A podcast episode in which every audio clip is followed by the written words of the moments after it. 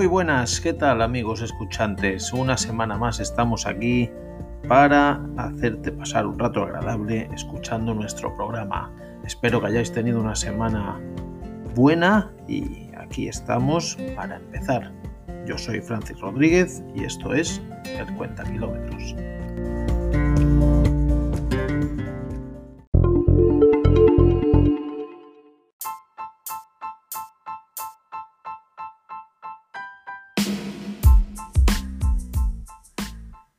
Esta semana se cae de nuestra parrilla el coche de la semana y entra una anunciada sección de tecnología.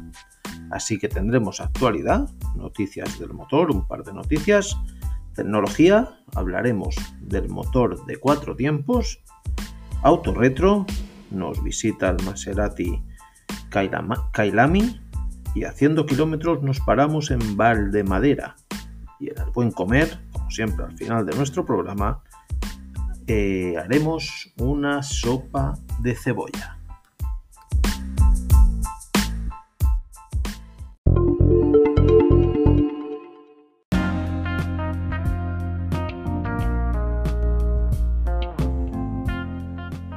Actualidad, pues dos noticias nos acompañan hoy. La primera, Maserati, la marca del tridente del flamante nuevo grupo automovilístico Stellantis, ha desarrollado un nuevo motor para su ambicioso MC20. Un V6 con ángulo entre bancadas de 60 grados que ofrece el mismo rendimiento de un V8.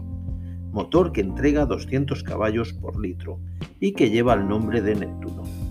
El secreto de este motor son dos cámaras de combustión, una diminuta que tiene apenas 15 centímetros cúbicos de capacidad, que hace que estos motores también sean bajos en CO2. Y la siguiente noticia es del Cupra Tabascan. El segundo eléctrico de la marca deportiva española llegará a los concesionarios en 2024. Así lo ha confirmado el jefe de Cupra. Un reducido grupo de ingenieros, maquetistas y estilistas trabajan con el objetivo de que no se filtre un solo detalle. El fabricante mantendrá el estilo deportivo y agresivo que caracteriza a la marca Cupra.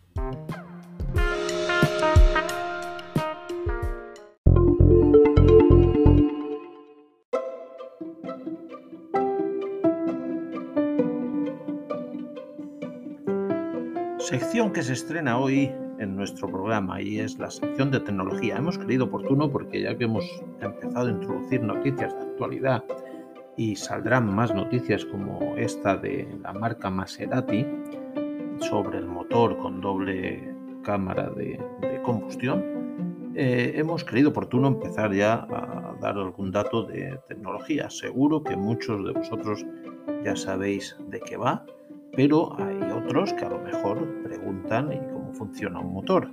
Y vamos a empezar por lo básico. Hoy hablaremos del motor de cuatro tiempos, el motor más utilizado en el mundo del automóvil. Es un motor de combustión interna, alternativo tanto de ciclo Otto, que fue su diseñador, como de ciclo diésel, que funciona prácticamente igual con algún matiz. Hoy nos centramos en el motor de cuatro tiempos de combustión interna de gasolina, que precisa de cuatro tiempos de carreras de pistón o émbolo, que esto se traslada a dos vueltas de cigüeñal, para completar un ciclo, un ciclo termodinámico de combustión. El primer tiempo, la válvula de admisión se abre y el pistón inicia su carrera descendente, facilitando que entre el aire con mezcla. Este tiempo se llama admisión. El segundo tiempo, la válvula de admisión se cierra y el pistón inicia su carrera ascendente comprimiendo el aire en la cámara de compresión, que es la cámara formada entre el bloque motor, que es donde están los pistones y cilindros, y la culata, que es donde están las válvulas. En ese espacio es donde se comprime todo el volumen del cilindro y es la cámara de compresión. Y es el segundo tiempo del motor de cuatro tiempos, y como su nombre indica, se llama compresión. El tercer tiempo. La bujía hace saltar la chispa en la mezcla de combustible que ha sido comprimida previamente al ascender el cilindro, el émbolo, en el segundo tiempo. Explota enviando al pistón enérgicamente hacia abajo, iniciando su carrera descendente. Combustión o explosión, tercer tiempo. Y el cuarto tiempo se abre la válvula de escape y el pistón inicia su movimiento de abajo hacia arriba, facilitando la expulsión de los gases. Así es básicamente como funciona un motor de cuatro tiempos. Iremos adentrándonos más en las culatas, válvulas, tiempos, etc. Este motor transforma la energía química de un combustible en energía calorífica, que a su vez proporciona energía mecánica que es la necesaria para mover el vehículo. Esta transformación se produce en el interior del cilindro quemando el combustible debidamente dosificado y preparado.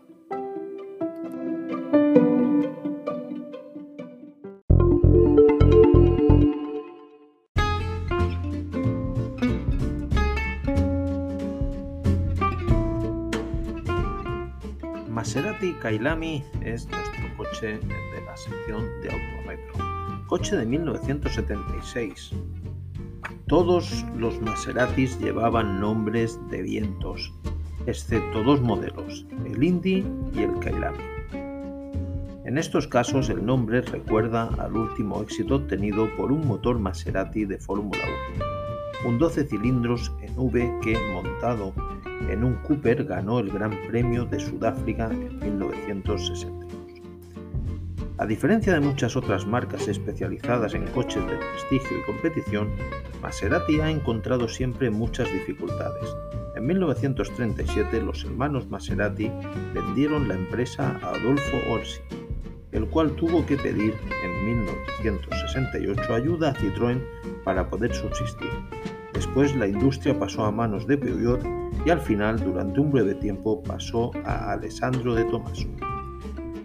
Las últimas expresiones de los Gran Turismo de Maserati han sido los Cayami y Cuatro Porte, que tienen en común la fecha de nacimiento, 1976, y la motorización, pudiendo elegir entre el 4200 y el 4900. El primero es un elegante coupé 2 más 2 plazas diseñado por Fruga, un chasis de estructura autoportante. Fue presentado en el Salón de Ginebra en marzo de 1976, pero ha tenido una vida muy breve, puesto que, está, que, puesto esta concluyó al cabo de dos años. El Kailami disponía de un motor de 8 cilindros en V, 4.930 centímetros cúbicos, doble árbol de levas en cabeza, potencia máxima de 280 caballos que ofrecía estos caballos a 5.600 vueltas. Tracción trasera, cambio manual de 5 velocidades, también existía un modelo automático de 3, suspensiones independientes, frenos de disco y velocidad máxima de 245 km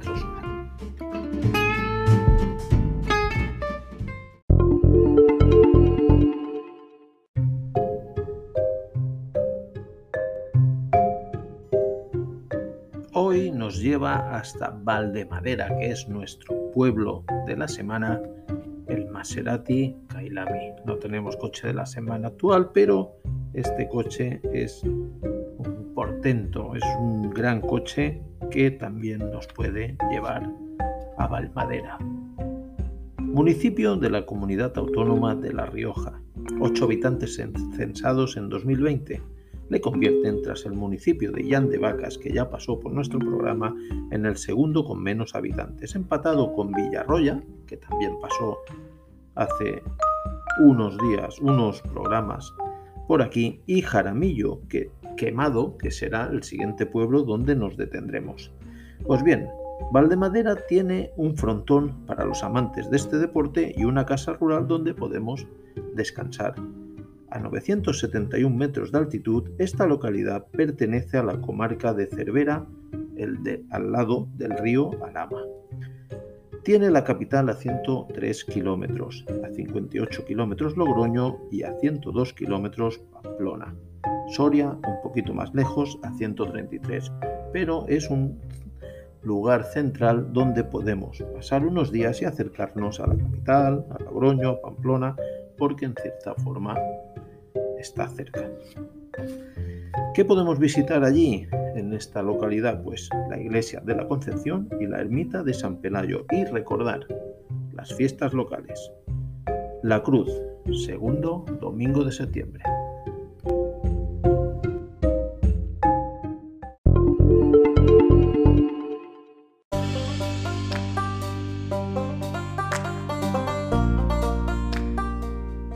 Encendemos los fogones y con ellos una de las secciones que se está consolidando como las más eh, atractivas para nuestro público, que es el buen comer. Hoy sopa de cebolla. Ya sabéis que siempre intentamos buscar una receta que pueda acompañar una buena cena. Pues la sopa de cebolla es una sopita para cualquier noche de esta semana. Ingredientes para cuatro personas. Preparar 5 cebollas, 2 dientes de ajo, 1 litro de caldo de verduras, 4 rebanadas de pan, aceite de oliva, un vasito pequeño de vino blanco, pimienta molida y sal y una hoja de laurel. Pues venga, con nuestros fogones ya encendidos, empezamos con nuestra preparación. Pelamos y cortamos las cebollas en juliana. Las sofreímos a fuego medio con aceite de oliva y un poquito de sal y pimienta. Cuando empiecen a estar transparentes añadimos los dientes de ajo picaditos menuditos. Tapamos y cocinamos durante 15 minutos removiendo de tanto en tanto. Añadimos el vino blanco y dejamos evaporar sin la tapa, ¿eh? No vayamos a poner la tapa que se quedan ahí todos los sabores. Eh, añadimos eh, el vino y sin la tapa dejamos evaporar. Añadimos el caldo de verduras y la hoja de laurel y cocinamos durante 30 minutos a fuego medio. Vamos corrigiendo de sal y añadimos un poquito de pimienta molida, siempre recién molida. El pan lo pasamos por la sartén para dorarlo, dorarlo con un poquito de aceite de oliva o lo tostamos, según nos apetezca. Y ya está. Servimos en un bol con el pan para que cada comensal añada la sopa la cantidad que guste y tenemos una sopita de cebolla para cualquier noche de estas de todavía invierno que disfrutaremos seguramente muy bien.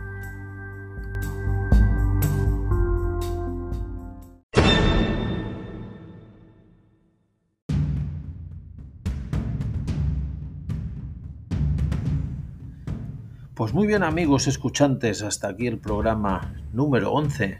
Espero como siempre que haya sido un programa de vuestro agrado. Nosotros cada día disfrutamos más haciendo y preparando durante la semana estos 15-18 minutos de programa que más o menos vienen durando todos. Y nada más, recordar que siempre tenéis la posibilidad de comunicaros con nosotros a través de nuestra página www.oxia.company y nada más que espero que tengáis una feliz semana y disfrutéis de la vida que es algo maravilloso. Un abrazo a todos y hasta la semana que viene